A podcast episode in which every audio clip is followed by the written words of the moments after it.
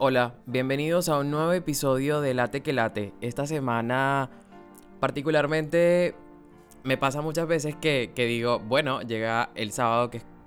es el día que normalmente elijo para, para grabar el episodio del podcast y venía transcurriendo una semana con algunos momentos y algunas vivencias que, estaba tratando de recopilarlas y, tratar de elegir cuál de, estas historias traía para contarte y bueno, elegí tres que fueron las que más me llamaron la atención y, luego cuando estaba escribiendo un poco los titulares de aquellas ideas, porque este, este espacio lo uso sin libreto, vengo y grabo y me dejo conectar un poquito con mi mente y, dejo que mi mente conecte con la voz y vaya fluyendo lo, como tenga que fluir. Y mm, traigo como tres puntapiés que tengo para contarte de cosas que, me conectaron, que, generó, que generaron en mí ese efecto wow en la semana. La primera fue una que, descubrí hoy porque a diferencia de todas las semanas no, no estoy grabando el podcast el sábado sino el domingo. Y yo normalmente el domingo es el único día de la semana que, que, recibo el diario, que recibo el periódico, como se llama en otros países también. Y yo no soy de ver noticias, no veo noticieros, no leo periódicos, pero hay algunas secciones de algunos escritores que me llaman la atención y normalmente escriben sus columnas eh, el día domingo y mm, hay un hay un hay una inserción de una revista de este periódico del periódico de la, Nación así se llama eh, acá en Argentina y en la portada había una persona que se llama Karina Gao. Eh, yo la había conocido hace como dos años, casi dos años, en un evento que había en un hotel. Y en donde pues ella era una de las personas convocadas a ese evento como influyentes, personas influyentes. Y yo no tuve mucho contacto con ella, crucé un par de palabras, pero sí me pareció una persona como, como muy humilde, como muy centrada, más allá de como a veces uno se imagina a otros, a otros tipos de influencers que por ahí pueden ser un poco más distantes o, o, un poco más superficiales. Eh, no digo que todos sean así, pero a veces uno tiende como a quedarse con esa imagen. Yo he tenido la posibilidad de conocer a, varios de, estas personas influyentes y, ninguno coincide con este con esta imagen que se crea en torno a ellos, pero tampoco fue el caso de Karina Gao y justamente ella era la portada de esta, de esta sección, de esta revista del periódico. Y yo me había quedado con esta imagen de una persona como, bueno, con, mucho contenido, con mucho fondo, pero hasta ahí. Eh, y contrastaba con la imagen que por ahí veía de ella en las redes sociales. Y algo que me llamó mucho la atención cuando leí la, la, entrevista, que fue muy personal, porque ya el año pasado estuvo 12 días, em, aparte de que estaba embarazada, eh, estaba con... Eh, le dio COVID eh, y encima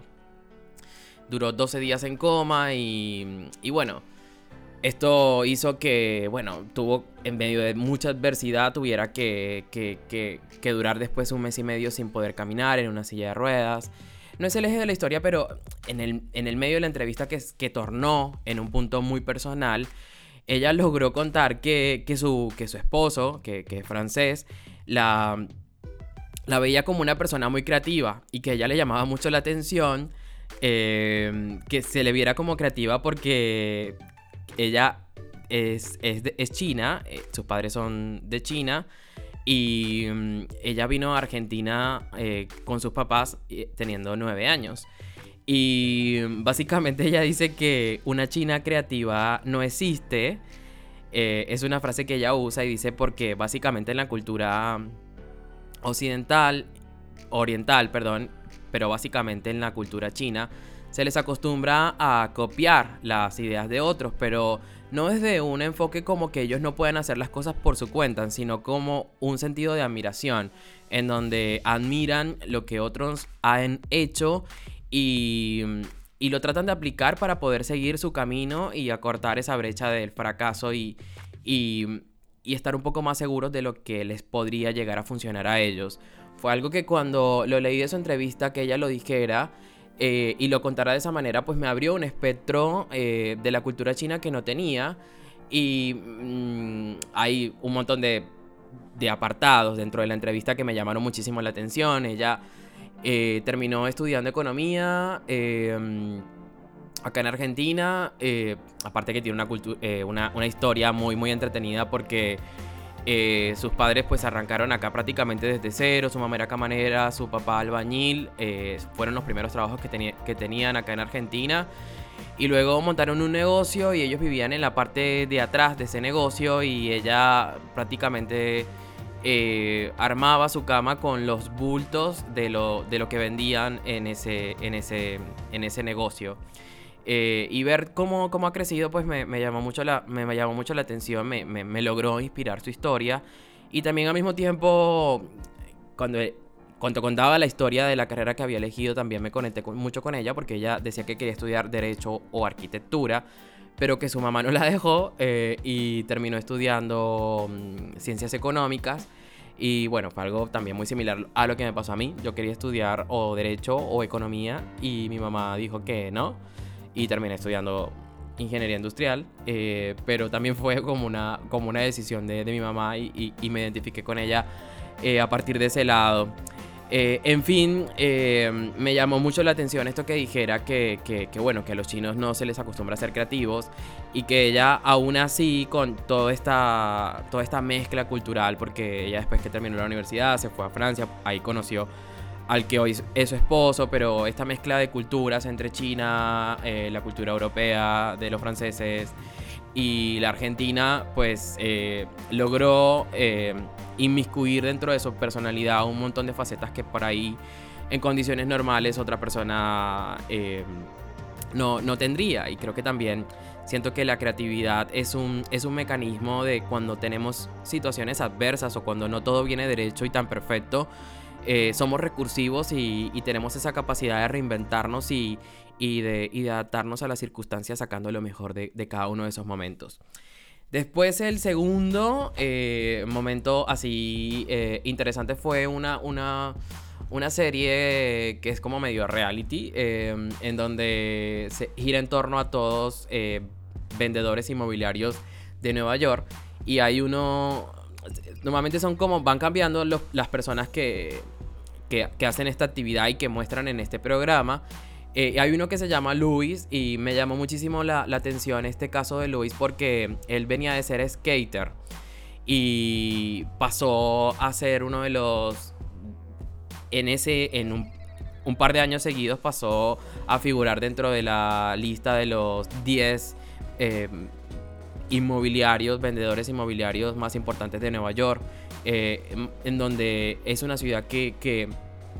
reúne a más de 60 mil eh, vendedores inmobiliarios y estar entre los 10 primeros veniendo de ser skater. Destacarse me, llamó mucho la atención, pero lo que me llamó mucho más la atención de su historia es que él eh, se estaba alejando después de 7 años del mundo inmobiliario porque sentía que ya eso había cumplido un ciclo en su vida y que no sabía qué iba a hacer, pero sí sabía que, iba a tomarse un tiempo y, a, encontrarse con algo que realmente le llenara de emoción y, ganas de volver a hacer. Y mm, que ya sentía que no, que no encontraba ese, esa, esa, esa adrenalina en el mundo inmobiliario así como en algún momento tampoco la, había encontrado con seguir haciendo eh, en, un, en una instancia profesional eh, su carrera de skater. Eh, esto me, también me llama mucho la atención porque pasar de ser skater a ser vendedor inmobiliario, destacarse en cada faceta, ser muy profesional, pero después encontrar de que, de que esto hasta cierto punto le había aportado, pero llegaba un momento en el que necesitaba reinventar todo lo que venía haciendo y hacer algo nuevo para que le llenara nuevamente de emociones, me pareció muy genuino. Me parece que, que a, todos en algún momento tenemos esa necesidad de, de, hacer un alto en nuestro camino, decir, no estoy en el camino correcto, es mejor parar acá y frenar. Y hasta aquí esto me hizo bien, pero quiero probar por otra cosa y eso me parece que a veces es, es sano.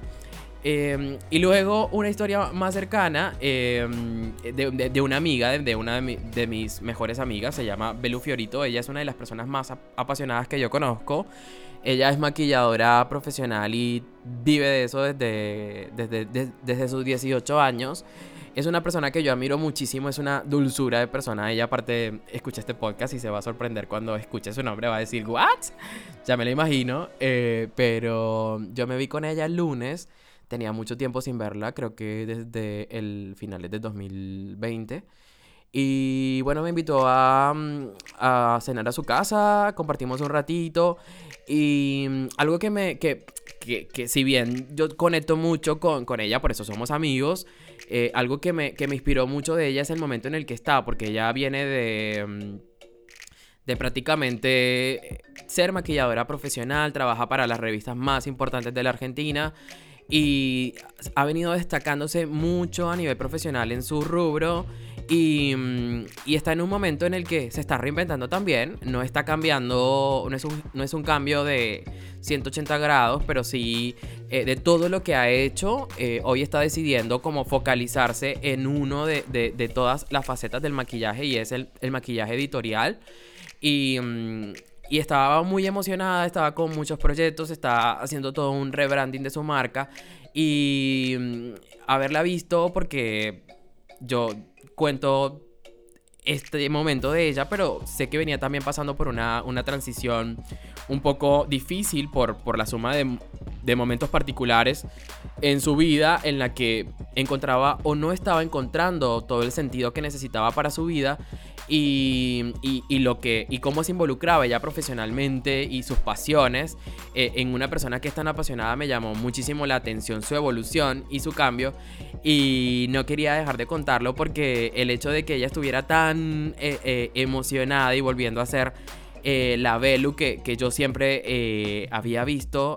con todo esto del proceso de reinvención en su carrera profesional me, me llamó mucho la atención y no quise dejarlo de, de, traer en este episodio porque me inspiró muchísimo escucharla ese lunes que, de esta semana que me, que me junté con Belu. Eh, y cuando juntaba las tres historias, eh, sentí que las tres tenían mucho sentido que cada una desde, desde fuentes de inspiración totalmente distintas, siento que en esencia dan el mismo mensaje y es esta capacidad de, de adaptación, de reinvención, de,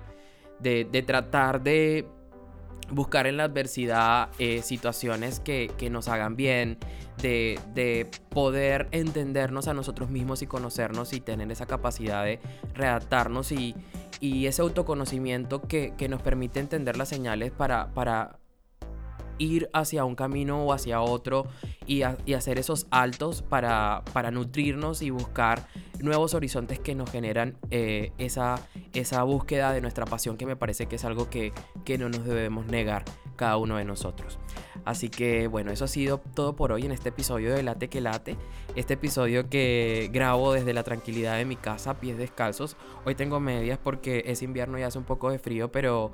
me lo tomo muy relajado y trato de, de, si, bien, traer como un puntapié de temas que quiero tocar y, y, charlar contigo semana a semana, eh, es, lo vivo de una manera muy, muy libre, de un, de, eh, de un, de un estilo muy, muy libre para, para contarte lo que me inspira cada semana. Así que eso ha sido todo por hoy y espero verte la, la siguiente semana. Chao, hasta la próxima.